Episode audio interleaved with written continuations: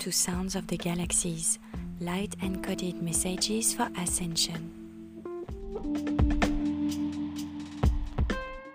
Anchoring the crystal grid in Bali. Following the 444 portal on April 4, 2020, the Confederation of Light got together around the island of Bali, Indonesia. The pressure was intense on the Ring of Fire, on the Java Trench, and I could feel as if the earth was boiling under me.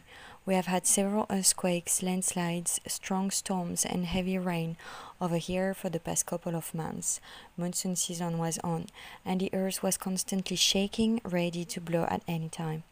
We started the cleansing process on April 7th by diverting the pressure point located in the heart chakra of the island through the ley lines and opened several releasing chimneys on the left and right of the island. Then we could open the crust with several cracks and we lighted violet flames underground for the cleansing to start. On the 9th, we closed the crust and removed the distorted timelines that's been affecting Bali and its inhabitants. Bali had a very strong distorted spiritual practice that had been playing in favor of lesser agendas for many centuries. We successfully cleared the entire distortions and karmic patterns related to sacrifices and empty praise, and the cosmics could remove the entire old grid.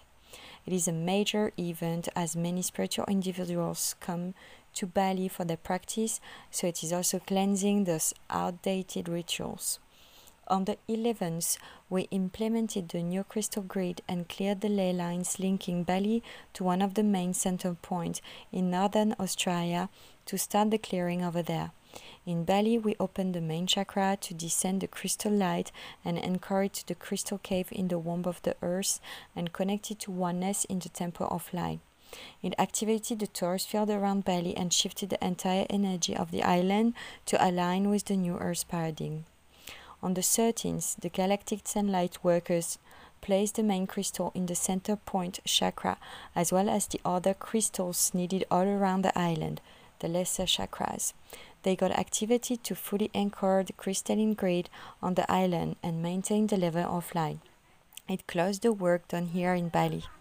As a consequence, on the 10th, several volcanoes erupted on the island of Java and Sumatra, releasing the pressure on the belt and purging the old 3D and 4D distorted timelines. The intense movements have caused a crack on mainland Australia that will be bringing water to one of the most arid deserts of the country. I will talk about this particular event in another article. Since the level of light seems to be maintained in Bali, it isn't a secret that Bali is going to have many changes on the physical within the next months and years in order to achieve the process of ascension.